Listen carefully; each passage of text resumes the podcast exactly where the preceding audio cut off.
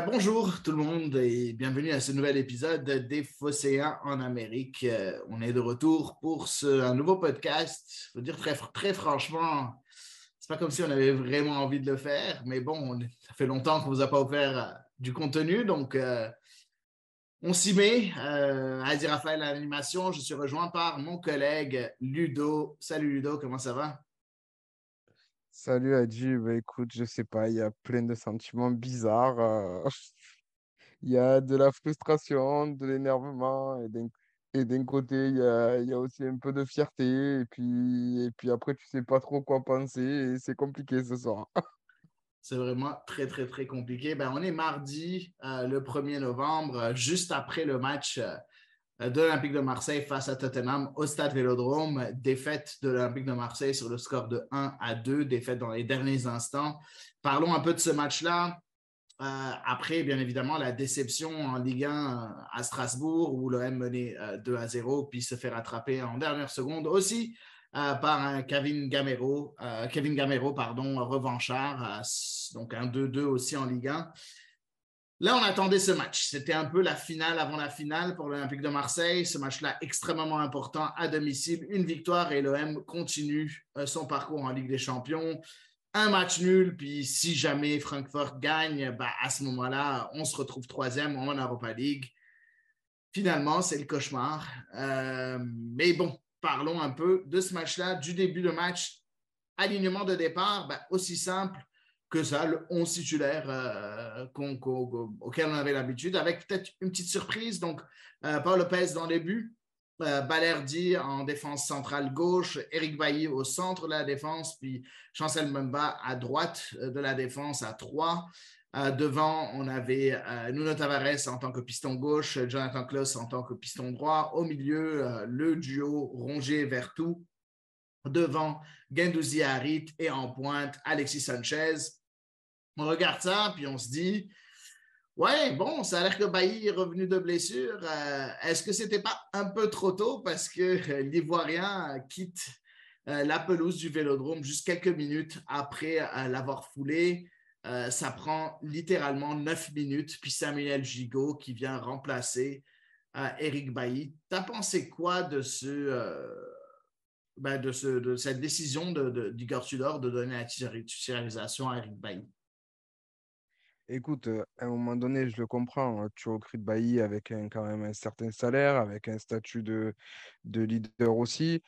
Il a montré sur le peu de matchs qu'il a joué, parce qu'il n'a pas joué beaucoup de matchs, euh, l'importance qu'il peut avoir. On était en train de dire qu'on jouait une finale.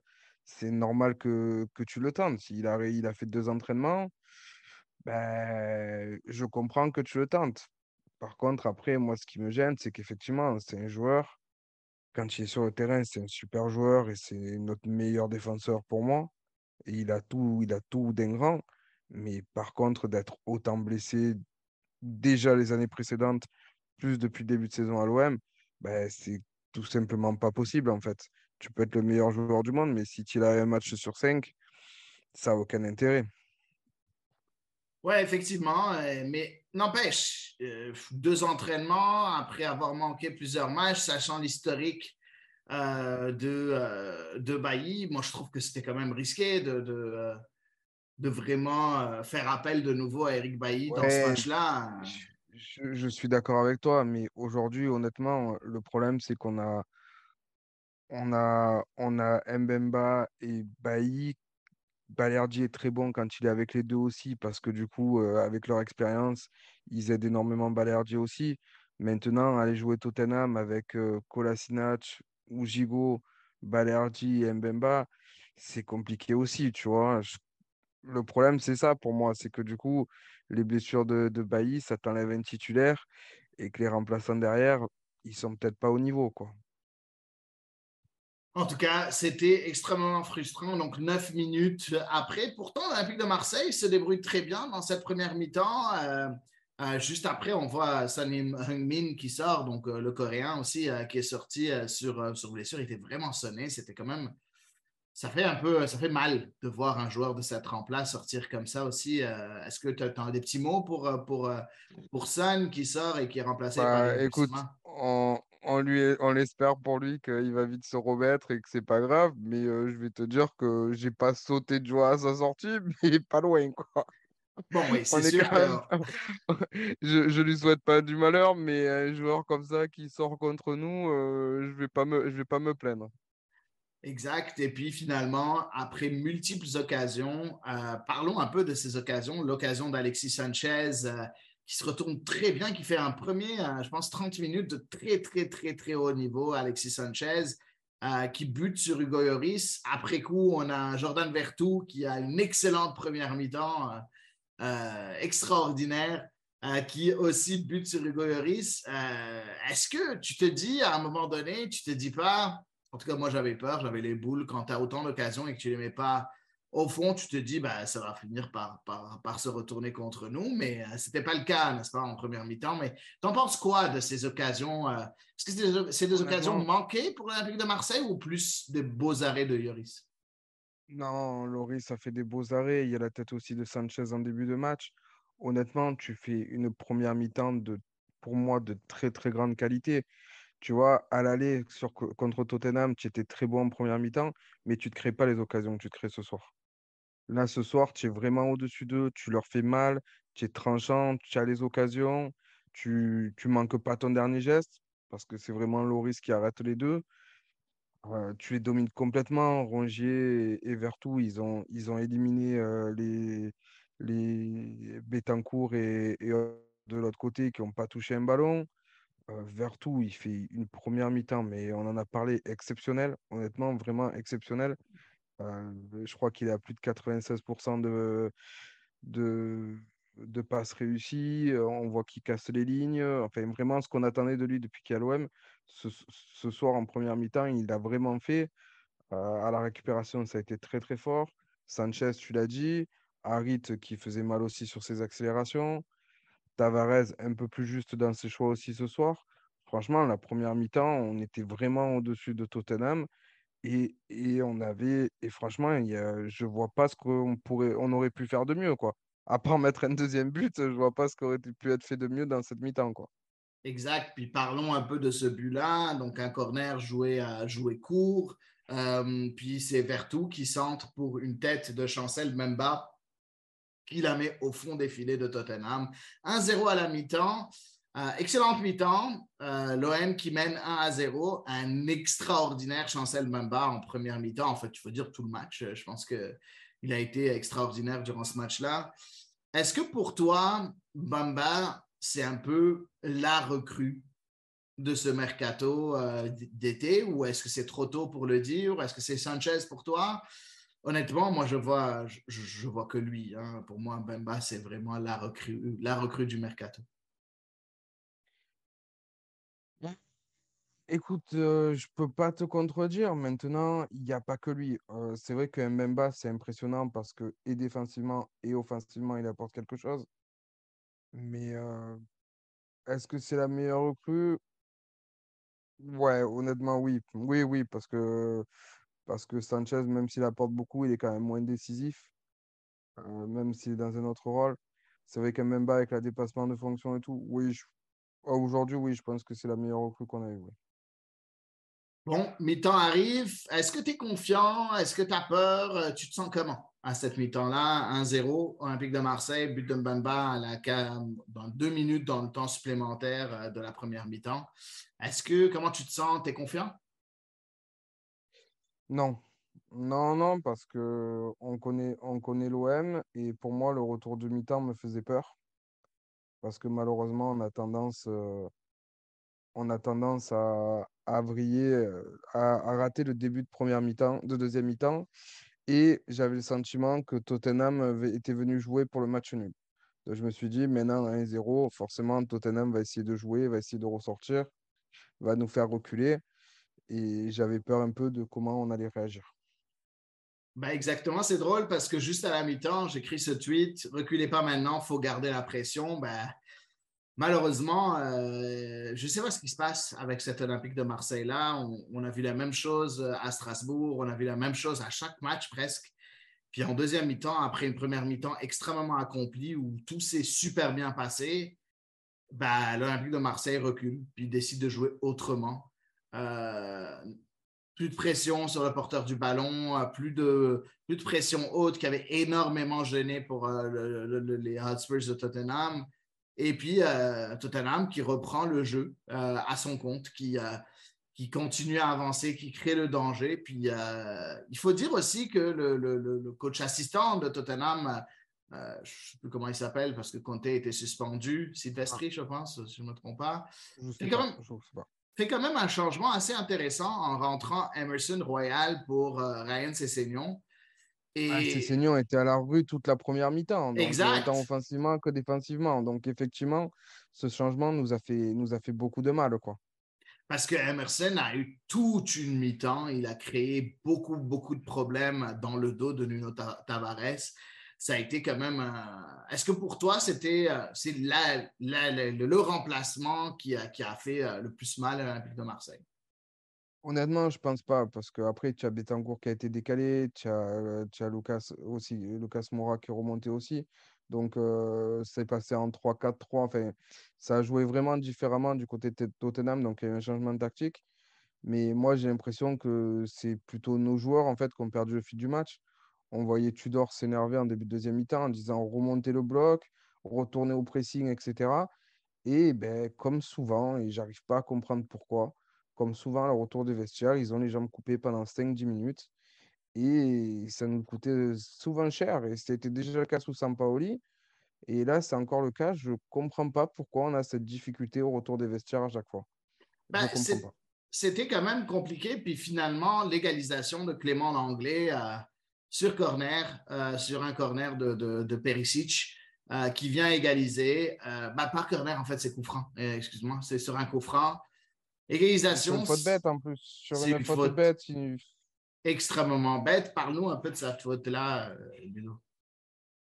Ben, écoute, je ne comprends pas. Il est, il est à 40 mètres, euh, il n'y a pas de danger, le joueur est tout seul. Et Gendouzi, je crois que c'est Gendouzi. Hein. Gendouzi qui va faire une faute euh, là-dessus. Euh, je ne vois pas l'intérêt en fait. Le joueur était isolé et puis au final, tu leur laisses une opportunité, ils vont marquer là-dessus. Bon, ils ont eu d'autres actions aussi, hein, mais, mais vraiment dommage parce que je pense que ce but était évitable. quoi. Oui, exactement. Je suis complètement d'accord. C'était extrêmement évitable. Malheureusement, ça n'a pas été évité. C'était quand même assez, assez, assez compliqué pour l'Olympique de Marseille à partir de ce moment-là, de plus en plus compliqué. On a vu un peu l'OM essayer de reprendre du poids de la bête, mais ça a été quand même beaucoup plus compliqué qu'en première mi-temps. Comment t'expliques ça? Tu me parles des dix premières, des dix minutes, mais en fait, euh, moi, j'ai trouvé un OM euh, bien en dessous de ce qu'ils ont montré en première mi-temps. Comment t'expliques ça, Ludo? Ben, moi, je te dis, le retour de mi-temps a été compliqué et derrière, euh, Tottenham revient, ils reprennent la confiance. Toi, ça te met un coup au moral parce que tu pensais que le plus dur était fait.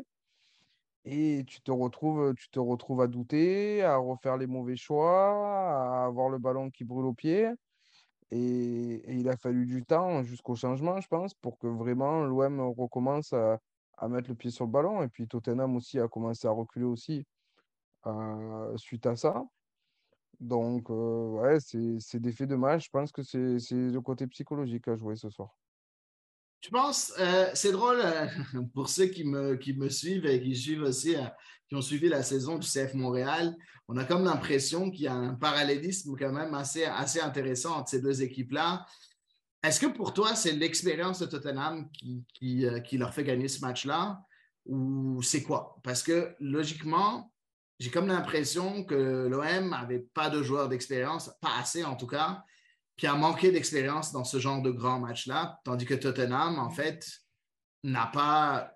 Bah, ils auraient pu marquer un troisième but, hein, oublie pas la, grosse barre de Betancourt aussi. Ouais, mais bon, au final, tu regardes euh, avec la sortie de Song, il en reste qui de l'équipe qui est allée en, finale de Ligue des Champions? Loris Oui, mais on ne parle pas de finale aussi. On parle de, finale d'expérience dans les grands rendez-vous. Tottenham est souvent qualifié en Ligue des Champions. Il ne faut pas oublier que l'Olympique de Marseille, sa deuxième qualification en 9 ans. Oui, je suis d'accord, mais bon, après, tu as quand même, euh, tu as quand même euh, des, justement des gens comme Mbemba, comme Sanchez qui sont censés t'apporter ça. Euh, Gendouzi aussi qui a joué à Arsenal, qui connaît ses gros matchs aussi certes, c'est faible, mais Après, voilà, faut euh, faut pas oublier que l'OM, c'est chapeau 4. L'OM, sur les dix dernières années, c'est la troisième fois qu'on joue la Ligue des Champions.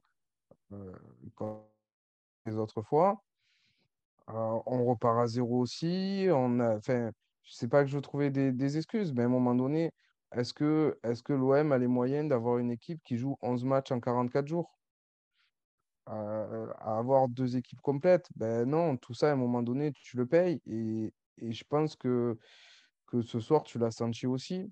Et voilà, il y a tout ça, oui, il y a l'expérience, il y a l'enchaînement des matchs, il y a, il y a beaucoup de choses. Euh, moi, j'ai pas envie de Ah, taper sur, sur, sur l'entraîneur parce que, non, mais on va revenir, on va revenir sur un peu la parce que profondeur un peu plus non, tard. juste parce que, parce que Tudor, il demandait justement dès le début de la deuxième mi-temps, on le voyait s'exciter sur le côté en demandant de remonter, de ne pas reculer, etc. Et tu sais pas, c'est inconsciemment ou, ou tu as relâché. Et oui, Tottenham a repris confiance. Ils ont laissé passer l'orage et quand ils ont eu l'occasion, ils y sont allés, quoi. Après, je parle pas du dernier but. hein. Le dernier but, c'est anecdotique. Tu jouais avec que des euh, offensifs pour essayer d'aller chercher le but. Ben voilà, tu te fais contrer à la dernière seconde. Bon, c'est anecdotique pour moi. Mais pensons, de- c'est drôle que tu en parles, on va en parler un tout petit peu plus tard. Passons à deux, euh, deux événements qui sont quand même assez importants dans ce match-là. 73e minute, euh, Igor Tudor euh, procède à trois changements. Samuel Gigot qui sort pour Kolasinac, Jonathan Klaus qui sort pour Issa Kabore, Jordan Vertu qui sort pour Under. T'as pensé quoi de ce triple changement? Est-ce que c'était le bon? Euh, Est-ce que c'est les bons joueurs qu'il fallait rentrer? Est-ce qu'il fallait aller aussi vite, tirer, tirer sur la sonnette d'alarme quelque part? Parle-nous un peu de ces changements. Est-ce que tu as pensé? Parce que honnêtement, je- ben, j'ai bien aimé la rentrée de Kolasinac. Euh, Je trouve que c'était logique. La rentrée d'Under, j'ai trouvé ça logique. Celle de Caboret, je la comprends un peu moins. Ben moi, j'ai. Alors, il y a deux choses sur les changements. Euh, j'aurais pas sorti Vertou parce que vu le match qu'il faisait, c'était pas lui que j'aurais sorti. Après, est-ce qu'il était cramé aussi parce qu'il a beaucoup joué? C'est possible. Euh, mais étonnant, vu le match qu'il a fait, étonnant que ça soit lui qui sorte à ce moment-là. Par contre, je te rejoins. Moi, Caboret, ça fait plusieurs semaines que je le dis. Je le trouve vraiment très limité. Et je préfère un close euh, cramé à 50% qui va peut-être avoir euh, à un moment donné le dernier coup de patte à l'énergie à mettre que Caboret qui, qui est trop jeune, qui est trop inexpérimenté en plus pour ce genre de match et qui pour moi est quand même limité techniquement, quoi. Ouais. Donc, euh, ouais, mettre Caboret à ce moment-là du match, tu vois, à la limite, j'aurais préféré qu'ils mettent euh, Kolasinac euh, à la place de Tavares et mettre Tavares de l'autre côté ou j'en sais rien, tu vois. Ou même, ou même euh, mettre Under hein, à la place de, à ouais, la ou place même, de ouais, exact. On n'a pas essayé. Under à- en, en piston, on aurait pu peut-être. C'est peut-être peut-être le moment d'essayer euh, Under en piston parce que euh, même si euh, défensivement, ce ne sera pas trop ça, en tout cas, euh, c'était un changement offensif qu'on voulait faire. Mais Caboret, il n'a rien apporté. En fait, il a juste perdu plein de ballons et je ne comprenais pas pourquoi on l'a fait rentrer. Et depuis, depuis le début de la saison, pour moi, euh, aujourd'hui, c'est peut-être un joueur d'avenir, mais aujourd'hui, il n'a pas le niveau pour jouer à l'Olympique de Marseille. Ben, peut-être qu'il a le niveau pour jouer en Ligue 1 avec l'Olympique de Marseille une dizaine, une quinzaine de matchs, oui. Euh, mais à ce niveau-là, dans les grands matchs, euh, non, il n'a pas le niveau. Je suis complètement d'accord avec toi. Après coup, dernier changement de Igor Tudor, il fait rentrer Luis Suarez pour Valentin Rongier. Écoute, je sais que tu, vas t'énerver avec cette question-là. Euh, tu penses pas que c'était euh, dans les dix dernières minutes, peut-être un match pour Dimitri Payet? Ah, tu vas pas commencer toi aussi. Je Euh, demande. C'est une question comme une autre. J'ai Tu penses pas que Bey qui m'a quelqu'un- saoulé. J'ai Habib Bey qui m'a saoulé pendant un quart d'heure à demander ça sur Canal+. Euh, écoute, euh, non, parce que honnêtement, non. Mais il, il- Ah, mais je sens, je faut sens, il faut, il faut oublier, À un moment donné, il faut oublier le fait non, que mais tu veux qu'il dégage. Je comprends. non, À un non, moment donné, attends, on regarde le match. Non, mais à un moment donné, l'intensité qu'il y a dans un match comme ça, tu fais quoi avec 10 Payet? minutes, Ludo. 10 minutes. 10 minutes. Tu ne penses pas qu'il est capable d'avoir une intensité sur 10 minutes? 10 minutes. Eh ben, eh ben, c'est ça le plus catastrophique, tu que penses pas, tu penses que pas que cette, cette- erreur en fin de match où euh, une passe molle est donnée et interceptée, puis il y a un contre et il y a un but de- derrière, tu penses qu'avec un Payet, il aurait fait cette erreur-là? Non. Payet, il aurait été à 20 mètres du ballon, il n'aurait pas touché. Ah, mais... Ludo, je te trouve très difficile et je trouve vraiment. Mais honnêtement, je trouve que c'est déplacé cette, euh, cette, cette, haine envers Dimitri Payet. Même non, si c'est pas une haine. Même si je suis complètement d'accord qu'il n'a pas l'intensité pour être titulaire dans le système de Gertudor, complètement d'accord. Je pense que dans les 15 dernières minutes, on avait besoin d'un Dimitri Payet. Adi, euh, Sampaoli serait resté à l'OM. Payet aurait été titulaire toute la saison et je n'aurais strictement rien dit. Aujourd'hui, dans ce que veut mettre en place Tudor. C'est pas vrai, l'année passée, tu as dit souvent que c'était de la merde, mais bon. non, il, non, il a fait un super début de saison et après, quand il a commencé à bouder, à machin, bref. Euh, mais honnêtement, aujourd'hui, euh, il n'a pas sa place dans ce système-là. Et à chaque fois qu'il a joué, tu l'as vu. Je suis d'accord. Et même sur 10 minutes, tu t'apporte quoi mais il va nous apporter de bons centres. Il va nous, remporter de, nous, apporter de bons centres, la justesse technique. C'est ça qui ramène Dimitri Payet. Et puis sur 10 minutes, il peut faire les efforts. Et il les aurait fait. Eh, mais attends, et tu as vu, as vu les contres qu'on se prenait, tu as vu le travail qu'a fait Harit, même quand il a joué en 6 après qui Parle d'Harit?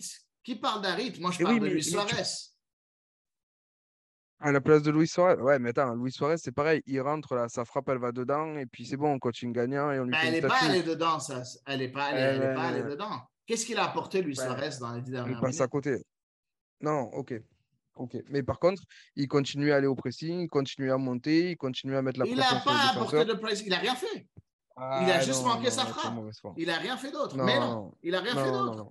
Je, suis désolé, l'apport que Dimitri Payet aurait apporté dans les dix dernières minutes est 100 fois l'apport que Luis Suarez a apporté dans les dix dernières minutes.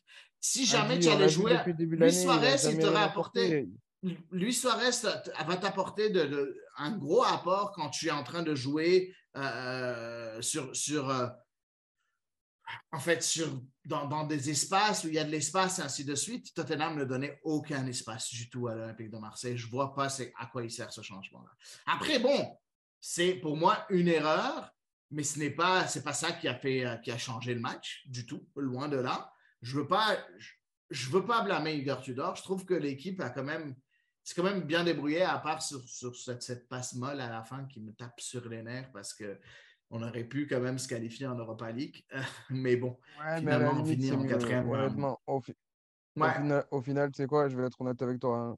Pour moi, j'ai été un point où soit tu vas en huitième de Ligue des Champions, soit ben, maintenant tu te concentres au championnat et tu fais et tu vas chercher ta deuxième place en championnat.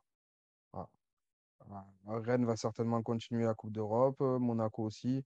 À nous d'en profiter, euh, à nous d'en profiter pour les mettre loin. Et, euh, et voilà, l'UEFA, comme on dit, si on y va, c'est pour la gagner. Mais quand, comme tu l'as déjà dit, quand je vois les équipes qu'il y a cette année entre Barcelone, Manchester, Arsenal, ouais, c'est bon. De toute façon, on n'ira pas la gagner. Donc, au lieu de s'épuiser pour aller faire un huitième ou un quart de finale euh, d'UEFA qui en plus rapporte rien, bah écoute, c'est bon. Maintenant, championnat, et on va chercher avec des champions. Et j'espère qu'on va construire avec ce groupe. Parce que parce que si on va sur le plus global, euh, la campagne de Ligue des Champions est loin d'être dégueulasse et je trouve qu'il y a quand même beaucoup, beaucoup de choses positives. Je suis complètement d'accord. Euh, il ne faut pas tout jeter par la fenêtre. Il y a quand même de bonnes choses qui ont été faites. Euh, beaucoup de. Moi, je pense à un gros manque d'inexpérience qui fait en sorte que sur certains matchs, tu perds des points. Enfin, tu perds les matchs. Je pense pas qu'on Pour moi, tu perds la qualification. Non, pour moi, tu perds la qualification au match aller contre Francfort. Ouais, complètement d'accord. Tu dois pas perdre. Le match que tu dois pas perdre. Et même au retour, tu dois être capable d'accrocher un nul. Donc, c'est plus, c'est plus là que j'ai des regrets. Ah non, j'ai des regrets sur le match contre Tottenham. Ce match-là, c'est le match de ce soir, j'ai de gros regrets. Je pense que si jamais on eh, avait continué, on avait continué de à jouer de la même façon qu'en première, impossible que Tottenham revienne dans le match. Impossible. Ben, moi, moi, pour moi, le constat, il est simple. La première mi-temps était vraiment de très, très haut niveau. Maintenant, je le redis et on l'oublie souvent, jouer 11 matchs en 44 jours, tu ne peux pas faire 90 minutes avec ce niveau-là. Moi, c'est, et je le vois comme ça. Et tu sais, je battais un peu le multiplex en même temps. Et tu les vois que le niveau des équipes, il n'est pas au niveau de ce qu'ils sont capables de faire. Que tu vois le Bayern, l'Inter, Barcelone, etc. Aujourd'hui, il faut, faut, être honnête, ça joue aussi. Et la débauche d'énergie que tu l'as mis en première mi-temps, tu la payes aussi en deuxième.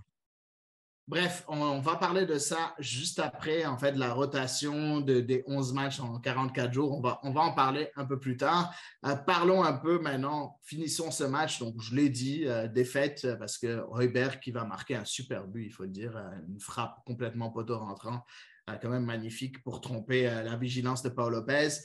top et flop, mon cher Ludo, sur ce match-là. Qui sont tes tops? Qui sont tes? Ou si jamais il y en a un seul, c'est toi qui choisis combien tu vas en mettre. Non, ben, mes tops, euh, j'en ai déjà parlé. Pour moi, il y a Vertou, la mi-temps qui fait exceptionnel, la première mi-temps. Sanchez, pour ce qu'il apporte, pour sa débauche d'énergie. Euh, devant, il a été très très bon, très remuant. Il lui a manqué que le but en première mi-temps. Et puis euh, Mbemba, parce qu'il est de partout. quoi. Et honnêtement, d'habitude, j'évite de le faire. Mais je trouve aussi que Balerdi a fait un très gros match derrière, notamment sur les relances. Et, euh, et j'avais envie de le mettre aussi dedans. J'en mets quatre cette fois, mais parce que mine de rien, il a été présent sur les gros matchs cette année, que ce soit à Paris, que ce soit les deux matchs contre Tottenham, euh, les matchs de Ligue des Champions aussi. Donc, euh, donc voilà, j'avais envie de le mettre ce soir parce qu'il a été, a été très costaud derrière et que ce soit dans les duels ou dans les relances, c'était, c'était vraiment très bon ce soir. Je suis d'accord, il a fait un bon match. Il a fait un bon match, Valerdi, je suis complètement d'accord. Après, je ne le mettrai jamais dans mes tops parce que bon, je ne trouve pas qu'il mérite d'être dans les tops sur ce match-là. Euh, son, son, coup de sang euh, pour avoir un carton jaune, pour moi, c'est inacceptable. Il faut qu'il commence à apprendre de, de, ces conneries-là. Tant qu'il n'a pas appris de ces conneries-là, il ne sera jamais dans mon top. Il, il, en, il, en, a quand même de moins en moins. Oui, je suis d'accord, mais il n'a pas appris encore. Et ça, je suis désolé, mais. Euh, fait ça dans un match euh, en Ligue 1, euh, très possiblement avec le niveau d'arbitrage euh, sur un deuxième carton jaune, ben, ils, vont le lui donner. Il va avoir encore une expulsion. Donc, non, je, n'accepte pas ça. Mais, et en flop, franchement, j'ai pas envie de mettre de flop ce soir. Honnêtement, ouais, à part l'entrée de Caboret peut-être. Le reste, j'ai pas envie de mettre de flop parce que parce que pour moi, on a une équipe qui triche pas cette année, qui, qui donne tout. Il y a, il y a des limites, il y a du manque d'expérience. Mais, euh, mais franchement, ils, sont à fond. Euh, pas, honnêtement, j'ai pas envie de donner de, pas envie de donner de, de flop ce soir. Bon, ben écoute, euh, je, vais, je vais faire un peu changement par rapport à tes, à tes tops. Bah, à part Mbemba, qui pour moi l'homme du match est le meilleur joueur de, de, la meilleure recrue de cette année, aussi, simplement que ça. Donc Mbemba, oui, euh, je mets la, même personne. J'aimerais donner aussi un top à, à Harit. J'ai adoré son match. Je trouve qu'il a été extrêmement bon dans les petits espaces, faisait les courses. Euh, il revenait en arrière, il défendait. Euh, euh, j'ai aimé le fait qu'il gardait le ballon quand il fallait garder le ballon. Il était dans le bon tempo, contrairement au dernier match où il était rarement dans le bon tempo. je trouve, je trouve, je l'ai trouvé vraiment très intéressant aujourd'hui. Et tu ne trouves pas quand même que qui lui manque un peu, tu sens qu'il il tire aussi sur la corde, qu'il lui manque le, petit coup de rein en plus pour faire pour faire la différence comme il a fait sur le sport, au Sporting, par exemple Je ne pense pas. Je pense pas que c'est le coup de rein qui, lui manquait. Euh, je pense qu'il lui manquait un peu de support devant. C'est ça le problème en mettant Gendouzi euh, dans, ce, dans ces trois devant, c'est que il te manque ce troisième attaquant, mais après, tu enlèves Gendouzi, puis tu trouves qu'il te manque quelqu'un qui défend. Euh, donc, tu es un peu, un peu dans, dans ce problème-là. Je pense que Harit et Sanchez, c'est très bon devant, sauf qu'il manque, il manque ce gros, il manque, ce gros corps devant, ce, joueur qui va t'apporter soit, soit une sorte de, duel physique devant ou euh, de la profondeur devant. Il manque un troisième larron qui vient complémenter en fait ces deux-là. Et, c'est pour ça que je n'ai pas vu. Euh, je ne pense pas que c'est la faute de Harit en tant que tel. Je pense qu'il manque un peu ce joueur-là euh, pour combiner avec Sanchez et Harit devant. En fait, ce qui est compliqué, c'est que effectivement, on a tous envie de voir euh, trois offensives, que ce soit avec Dieng devant et euh, Harit et, euh, et, Sanchez en dessous, ou même avec, avec Sanchez devant, mais du coup avec Under. Sauf qu'effectivement, quand tu descends d'un cran Gendouzi, tu sens que tu as une équipe beaucoup plus déséquilibrée en fait. Et l'apport de Gendouzi de jouer haut pour récupérer les ballons, etc., elle est aussi importante.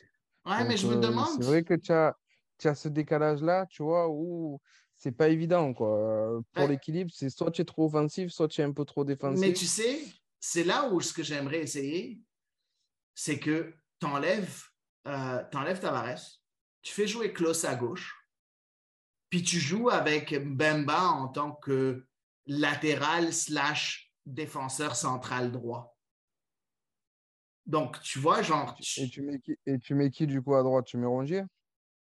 Ben non, ce sera Mbemba. Tu joues avec, en fait, une défense à 4 qui devient une défense à 3 quand tu es en phase offensive.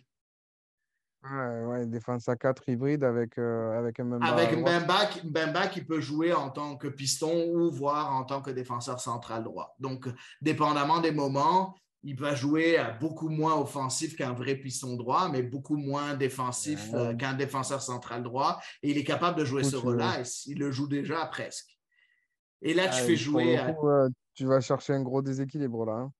Ben pourquoi on le jouait comme ça avec Rongier l'année passée? Sauf que Rongier, au lieu de jouer défenseur central, il jouait milieu.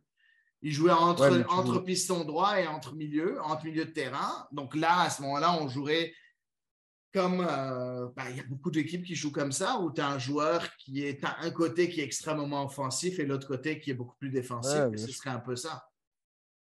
Bien Parce sûr. que- Ouais, mais après, moi je te dis, tu peux même jouer avec euh, Rongier, Rongier à droite, Klaus à gauche, et tu redescends Guendouzi, et ça te permet d'avoir un équilibre, euh, d'avoir un équilibre défensif aussi, avec un Rongier qui va moins monter et qui peut faire les couvertures derrière sur, sur, les, sur la montée de Guendouzi. hein. Aussi, aussi. Le, le problème, le problème qu'on a, c'est que euh, qui serait le troisième larron devant avec Harit et, et- et Sanchez? Parce que Dieng, je trouve pas que c'est trop ça. Suarez, c'est pas trop ça non plus. Euh, Payet, on l'a dit, il peut pas jouer euh, dans le système de, de, de- Tudor. Après, c'est simple, hein, c'est soit tu laisses Sanchez en pointe et c'est Under et, euh, et Harit, soit tu mets soit Dieng, soit Suarez en pointe, et après Mais tu descends avec, euh, avec Sanchez et, et Harit. hein. Ben, il te faut, un- à mon avis, il te faut un attaquant, il te faut, il te faut un joueur qui va rester devant, pas qui va combiner, qui, qui va créer un peu, qui va en fait occuper les défenseurs centraux. Parce qu'à ce moment-là, Harit et Sanchez vont pouvoir décrocher un peu plus souvent, euh, un peu plus être dans, le, dans, le, dans, la, dans le, le jeu et la technique. Puis il y aura ce défenseur-là, ce- cet attaquant-là qui va être un peu le point de fixation, qui va un peu déranger la défense et, et être toujours au bon moment. J'aurais aimé voir c'est- dans ce, dans ce, dans ce système-là. Mais, euh, mais c'est un encore peu, c'est- ça, ça, on le sait, c'est le souci qu'il y a eu à la fin du mercato. Ouais. Ils ont voulu faire partir euh, Dieng et Bakambu pour prendre justement euh, sept attaquants de pivot qui pouvaient faire une Ouais. autre possibilité et ils n'ont pas réussi à le faire. Donc, euh, même s'ils disent que non, non, c'était prévu, tout va bien, euh, je pense que je pense qu'ils regrettent de ne pas avoir fait justement ce, cet attaquant en pivot. Parce que Sanchez fait le boulot, mais effectivement, euh, il n'a que Harit pour combiner. Guendouzi, c'est un travailleur, mais ce n'est pas, pas quelqu'un qui va faire des 1-2 et qui va se projeter dans la surface, même s'il a fait quelques fois, mais ce n'est pas, pas ses meilleures qualités, on va dire. Donc, effectivement, il manque, euh, il manque le troisième pour combiner, euh, pour combiner devant. Quoi. Exactement. Exactement. En tout cas, c'est c'est assez euh, dommage. Mais parlons un peu du, sujet. Euh, donc, euh, voilà, enfin que je continue. Je n'ai pas, donné- pas donné le reste de mes, de mes, euh, flops. Ben, mon flop, c'est. C'est vraiment Caboret. Je ne peux pas ne pas lui donner un flop. J'aurais aimé dire non, je ne donne pas de flop, mais honnête- honnêtement, fais-le jouer quand on joue 3 Ajaccio, Toulouse, sais, de bonnes équipes de Ligue 1, mais pas plus. Euh, au Serre, mais pff, fais-moi pas jouer Caboret contre Tottenham. C'est. Non. On est d'accord. Ah, je suis pas d'accord du tout euh, avec ça. C'est pas normal qu'il joue ce match-là. Euh, vraiment pas normal. J'ai aimé l'entrée de, de Wunder, il faut le souligner. Il a fait un Ouais, super bon centre. moi qui l'ai critiqué ces derniers temps, il a fait une très très bonne rentrée. et- Tout comme Kolasinac, mais dommage qu'il n'a pas mis sa tête. Euh, C'était. Je comprends pas comment on manque ce genre d'occasion. euh. Ouais, après, tu vois, après, sur le coup, tu te dis, putain, mais comment il rentre celle-là? Et puis quand tu regardes, deux minutes avant, tu te prends une barre et tu te dis, bon, ouais, on peut pas tout avoir à un moment donné, Ouais. ça peut pas complètement tourner en notre faveur. Donc, euh, Exact. Et- c'est... moi, je ne sais pas comment sortir de ce match. Honnêtement, oui, je suis déçu, mais d'un côté, je leur en veux pas plus que ça. Et, et je me dis qu'on était quand même au niveau et que c'est et qu'on est sur la bonne voie, mais, mais tu as la frustration de ne pas passer. C'est bizarre comme sentiment ce soir, honnêtement. Très, très, très bizarre. Ben, écoute, Ludo, parlons de la suite des choses. L'Olympique de Marseille, depuis le 8 octobre, est sur une victoire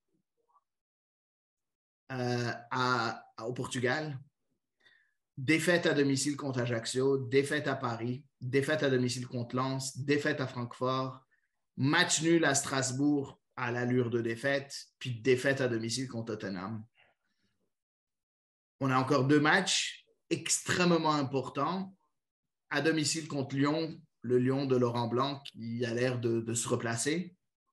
Et après coup, un déplacement à Monaco, qui est aussi une équipe qui est toujours euh, très difficile à manœuvrer.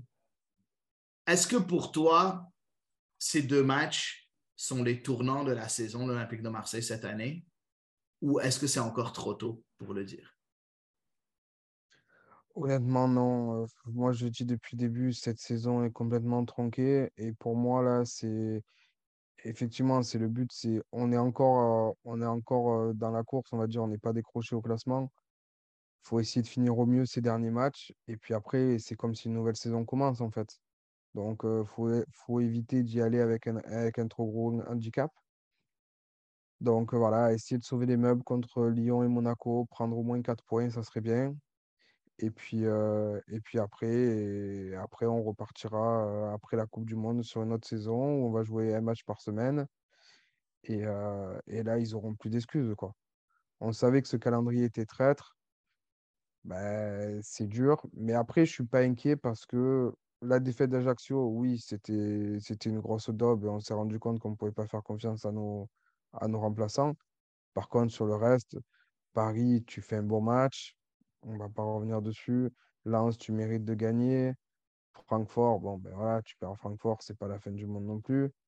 Strasbourg, incompréhensible. Franchement, euh, combien de fois ce scénario va arriver où tu mènes 2-0, tu as le match en contrôle, tu te prends un but un peu bidon et après une reprise de volée à la dernière seconde qui est contrée, machin. On va dire que, ouais, tu es sur une mauvaise série, y a, y a, ça va pas dans ton sens. Mais après, en termes de jeu, en termes de ce qui, est fait, etc., je ne suis, suis pas plus inquiet que ça. Et à un moment donné, ça va payer. Donc pour moi, c'est limiter la casse sur les deux derniers matchs qui arrivent là.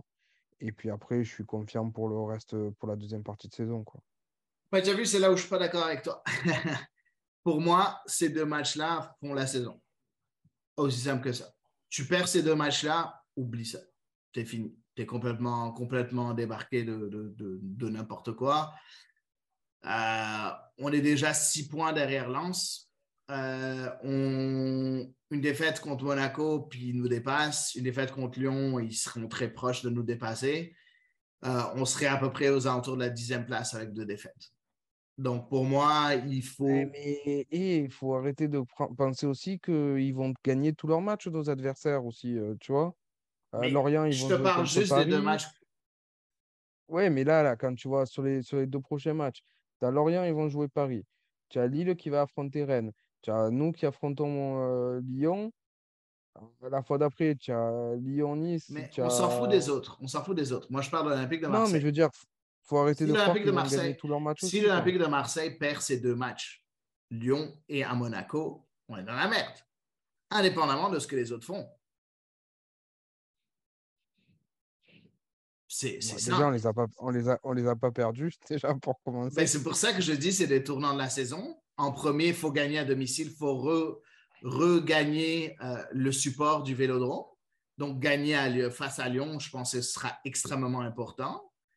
Puis après, aller s'imposer à Monaco ou au moins aller chercher un match nul à Monaco pour aller à la trêve un peu plus tranquille. moi, je vois, je vois plus le contraire. Tu vois, match nul à Lyon et aller gagner à Monaco. Bon, ben, 4 points, je pense qu'on est très content avec 4 points. Donc, objectif 4 points pour toi. Oui, si on a 4 points, on reste dans la course, je pense. On n'est pas trop décroché. Après, on sait en Ligue 1, ça va vite. Hein. Regarde, il y a, a 4-5 journées, euh, on avait 8 points d'avance sur Rennes, sur Monaco, etc. Et ils sont revenus aussi, donc ça va très très vite dans tous les sens. Donc, je suis pas, voilà, pour moi, c'est limiter la casse et après, il y a un autre championnat qui commence. OK, ben, on verra. Moi, je, je, je pense qu'il faut plus que limiter la casse. Il faut vraiment aller, aller chercher des points assez, si, assez facilement. Si tu veux, je ne suis pas inquiet parce que, bon, pour être honnête, je ne suis pas fan du style de jeu de, de Tudor, mais, mais tu sens qu'il y a quelque chose, tu sens que dans le jeu, ça se passe quand même bien, que qu'on est bien en place, qu'on est dur à manœuvrer, que même les défaites qu'on a, ben, elles sont compliquées. Lance, je veux dire, tu joues dix fois le même match, tu ne le perds pas. Paris, ça ne s'est pas joué aussi à grand-chose. Bon, voilà, il y a Ajaccio, c'est une grosse frustration. Strasbourg, ben voilà, c'est comme je te dis, c'est des choses qui arrivent une fois tous les 100 ans. Je suis pas inquiet parce que, parce que dans le jeu, c'est bon, en fait. Même s'il y a encore Je suis des lacunes d'accord. Je suis, je suis vraiment pas inquiet sur, tu vois, si c'était des matchs gagnés à l'arrache, qu'on avait du mal, etc., et qu'on serait dans cette situation, je te dirais, ouais, ça va être galère. Mais là, je pense qu'on, moi, je trouve qu'on a des certitudes dans le jeu. J'ai l'impression qu'au moins le 11 réagit bien à ce système-là. Euh, je vois, je vois des joueurs qui progressent aussi, malgré la fatigue. Et, je me dis qu'avec un nouveau mois de préparation et après un match par semaine, avec l'effectif Ben qu'on a, on est capable de faire de belles choses. Ben non. Je vais, je- au contraire, tout le mois de janvier, on joue à chaque trois jours. Ben, dès qu'on reprend, le 28 décembre, on va jouer. Euh, euh, après, on- on- le premier, le match, euh, le- le- le- on rejoue trois jours plus tard, le 1er janvier. Après, on a la Coupe de France qui commence début janvier. Après, on a de nouveau trois le 11 janvier, le 15 janvier, Lorient. Après, de nouveau, on a la Coupe de France. Euh, après, on a fin janvier, on a Monaco. Après, on a de nouveau Nantes euh, à- le 1er février. Après, on va le 5 février, on, va- on joue Nice. Et là, on commence les une fois par semaine à partir de début février. Mais on a à peu près, on a à peu près, si jamais on passe le premier tour de la Coupe de France, ben, on a 1, 2, 3, 4, 5, 6, 7, 8, 9. On a 9 matchs en l'espace de un mois et, et une semaine. Mais c'est pour ça que je te dis, mais ça, ça va être pour tous les clubs de Ligue 1, tu vois, c'est pas que nous. Et, euh, et c'est là où je pense que, que ce qui se passe aujourd'hui, oui, c'est toujours mieux d'être collé et de ne pas avoir de retard. Mais en fait, toutes les cartes vont être remises à zéro et euh, un club comme Lorient qui est sur une super dynamique, elles vont être coupées aussi. Des équipes qui étaient à la rue, peut-être comme Nice, qui vont, qui vont revenir aussi. Je pense que cette année, elle est vraiment bizarre et on ne sait pas comment va se passer l'après-Coupe du Monde, en fait. Donc, euh, oui, je te dis pas le contraire. Il faut, essayer de gagner nos deux derniers matchs. Et si on les gagne, c'est très bien. Mais même si on les gagne pas, je serais pas plus inquiet que ça, en fait. En tout cas, on verra ce qui va se passer de ce point de vue-là. Moi, j'ai quelque part hâte à la suite, même si euh, j'avoue que cette série euh, me rend très, très, très nerveux. Donc, j'espère que ça va se replacer. Mais je, complètement, je te suis dans ton raisonnement. Euh, il y a eu quand même de bons matchs du côté de l'Olympique de Marseille. Euh, beaucoup d'inexpérience, peut-être de malchance sur certains matchs. Euh, mais espérons que cette équipe ait la capacité mentale de revenir et de continuer à répéter les efforts et à continuer à se montrer et continuer à être aussi bon qu'il l'était dans la première mi-temps et qu'ils aient aussi l'endurance et, et la force nécessaire de rester aussi bon. Parce que après ce genre de défaite, euh, ça peut être un gros. euh, ça peut vraiment casser le moral. Hein. Ça, je te rejoins. Ça, je te rejoins. Et le côté psychologique, euh, quand tu fais les efforts comme tu as fait en première mi-temps, quand tu fais le match que tu as fait, euh, je pense que dans leur tête, c'est dur ce soir d'accepter d'être sorti, en fait. Et, et au final, même pour eux, parce que même si moi, pour moi, c'est anecdotique, je pense que même pour eux, d'être sortis de l'UEFA à la dernière seconde euh, sur le contre, bah, ils l'ont peut-être pas réalisé sur le coup, mais demain, en y réfléchissant, euh, ils vont se dire, putain, même ça, on- enfin, au final, on aurait peut-être dû gérer pour garder le match nul et au moins aller en UEFA, quoi. Tu vois, Ben, donc je- euh, je pense qu'il va y avoir le double regret derrière. Exactement. Donc, on verra ce que ça va donner. Dernier euh, sujet, mon cher Ludo. Il faut qu'on en parle. Et toi et moi, je pense qu'on est complètement arrimés, on est complètement d'accord avec, avec, avec ça. L'avenir de Igor Tudor n'est pas en jeu. On est complètement d'accord, tous les deux, et toi et moi. Euh, on trouve que tous les deux, je pense qu'on est sur la même longueur d'onde. On pense que même si on n'est pas fan du système en tant que tel, les résultats sont là. Et même quand les résultats ne sont pas là, ben, on le voit qu'il y a de la progression, que l'Olympique de Marseille est encore dans, euh, encore dans, la course et, à chaque match n'est pas largué. Par contre, jusqu'à quand avec tout ce qui se passe autour, est-ce qu'il y a un scénario dans lequel tu vois Igor Tudor perdre sa place d'entraîneur-chef de l'Olympique de Marseille dans les prochaines semaines? Pas du tout. Pas du tout. Et, surtout, je ne l'espère pas. Honnêtement, je l'ai dit, moi, je suis très content du travail qu'il fait, même si je ne suis pas forcément fan mais surtout, j'en ai marre, j'en ai marre, on va pas changer d'entraîneur tous les un an, un an et demi.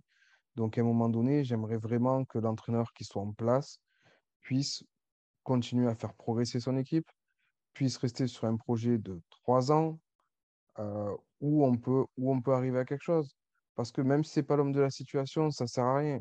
On va faire quoi? On va leur virer là, il y a un entraîneur qui va arriver, ça va être de la transition, il va mettre six mois en disant ah mais c'est pas mon équipe, c'est pas les joueurs que j'ai choisis, c'est pas ci, c'est pas ça. Et l'année prochaine, on va repartir encore où on va changer 80% en effectif, etc., etc. Donc ça, j'ai pas envie de ça. Et même si les résultats sont durs, et même si, je, ne le pense pas, mais même si ça s'avère qu'on finit sixième à la fin de l'année, eh ben, j'ai envie de construire avec, euh, avec la même personne en fait. Et si on finit... ça serait un échec. Et si on finit douzième? Ça sera autre chose. Si on finit deuxième, ok, donc elle est où la limite pour toi? Elle est où la limite pour Ludo Ou à ce moment-là, ça ne marchera plus avec Igor Tudor cette année? C'est ça que je veux savoir. Je suis d'accord avec toi. En fait, je te suis. Moi, je suis complètement du même avis que toi. La limite, elle sera vraiment si s'il est complètement lâché par tout le monde. Si effectivement il y a vraiment une grosse cassure, et que les joueurs le lâchent complètement. Même si je serais d'avis de virer tous les joueurs, mais c'est pas possible. Donc, euh, donc voilà, donc à un moment donné, s'il y a vraiment une cassure et si, si on voit que ça joue plus, que ça se bat plus, que tout ce que demande Tudor n'est plus, n'est plus fait par l'équipe, ben à un moment donné, tu n'auras pas le choix. Mais tant que ce n'est pas le cas, pour moi, il faut essayer de construire. Et même si c'est une année qui finit en autre boudin, on va dire, ben, je pense qu'il faut continuer à construire, changer encore, améliorer encore l'équipe comme il faut et, essayer d'aller chercher quelque chose. honnêtement, je ne pense pas à la saison catastrophe. Hein. Je, ne vois pas finir loin. Mais, mais voilà, moi, tout ce que je veux, c'est pouvoir construire sur quelques années avec un effectif où on garde nos meilleurs joueurs et on renforce et où on ne rechange pas tout tous les ans parce qu'il y a un nouvel entraîneur, etc. etc. Donc, j'ai vraiment envie de ça. Après, la limite, elle sera, oui, dans, la gestion humaine, dans, ce qui va se passer. Et, et j'espère aussi que les Marseillais sauront être un petit peu patients pour une fois. Ouais, ben je, suis complètement du même avis que toi. Après, moi, je ne dirais pas qu'il faut simplement une cassure. À un moment donné, les résultats doivent suivre, euh, qui est cassure ou pas. Euh, moi, pour moi, une défaite face à Lyon, une défaite à Monaco et pour moi, ça passe pas. Euh, si on perd les deux prochains matchs, ça passe juste pas. C'est aussi simple que ça. Pas, parce que, pas parce que je ne crois pas au projet, mais à un moment donné, je suis désolé, oui, il y a toutes les circonstances, mais tous les autres clubs ont les mêmes circonstances, puis ils ne perdent pas 6-7 matchs de suite. Non, mais je, je comprends, Adi, mais à un moment donné, tu fais quoi en fait? On vire Tudor, on va prendre qui on va, Ça va être un intérim jusqu'à la fin de l'année? Tu ramènes, tu, as un mois, tu as un mois pour ramener un autre entraîneur. Euh, tu, as, amplement le temps de, pour cet entraîneur-là de prendre, de prendre ses marques. Il y a le mercato qui arrive, tu peux faire des changements pour accommoder cet entraîneur-là. Il y a quand même différentes sortes de profils dans ah. cette équipe-là pour, pour changer un peu les choses. Écoute, j'espère pas. Hein. Moi, je suis complètement du même avis que toi. Mais... si jamais on perd à domicile contre Lyon 2-0, puis après on va à Monaco, puis on se prend une raclée 3-0, euh, non, je, suis désolé, ça passe plus. Ça, ça passe juste plus. Ben, Après, pour, moi, il faut, pour moi, il faut le garder au moins jusqu'à la fin de l'année. Il faut le juger à la fin de la saison. moi, je pense qu'il y a de quoi, grâce à cette saison un peu bizarre, il y a de quoi de remonter la pente quand même assez rapidement si jamais euh, il y a les, les, il y a l'envie de la part des joueurs et du coach de remonter cette pente. Je pense que c'est très possible encore. N'empêche, je pense que ça passe par ces deux matchs-là. Ça passe par des résultats face à Lyon et à Monaco. C'est aussi simple que ça. Et c'est pour ça que pour moi, c'est un tournant de la saison, ces deux matchs-là. Je, suis d'accord avec toi, mais de là à dire euh, on brûle tout et on repart d'une feuille blanche euh, si on perd ces deux matchs-là, non, je ne suis pas d'accord avec ça. Ben, écoute, on verra. On verra bien. Par contre, effectivement, si à, si à la fin de l'année, on n'est pas européen, euh, là, tu peux te dire que, que oui, il y, a, quelque chose qui va vraiment pas. Quoi. En tout cas, on verra, on verra ce qui va se passer. Euh, honnêtement, j'aimerais beaucoup. Ben, je doute très fort en fait qu'on perde les deux prochains matchs. Donc, j'aimerais, euh, si jamais on continue à montrer ce qu'on a montré, je ne vois pas comment on pourrait perdre et face à Lyon et à Monaco. donc, on verra. On verra ce qui va se passer d'ici là. Ludo, c'était quand même un épisode assez triste de l'Olympique de Marseille et des fossés en Amérique. Euh, on a encore une fois été lâché par notre ami euh, Julien. On commence à les compter là. il est très proche, euh, il est très proche d'être au bas de l'échelle. Mais bon, on le salue, notre Dieu adoré. Il reviendra très, très vite au prochain, au prochain podcast. Merci d'avoir été là, Ludo, toi, cette fois-ci. ben, écoute, c'est toujours avec un plaisir. Et puis, puis voilà, il y en a, ils ne peuvent pas être au stade et faire les pods, donc tant pis pour eux. Exactement. Ben, je vous souhaite, je, nous souhaite à tous des victoires très, très vite. Allez l'OM et à la semaine prochaine ou au prochain pod des Fossés en Amérique.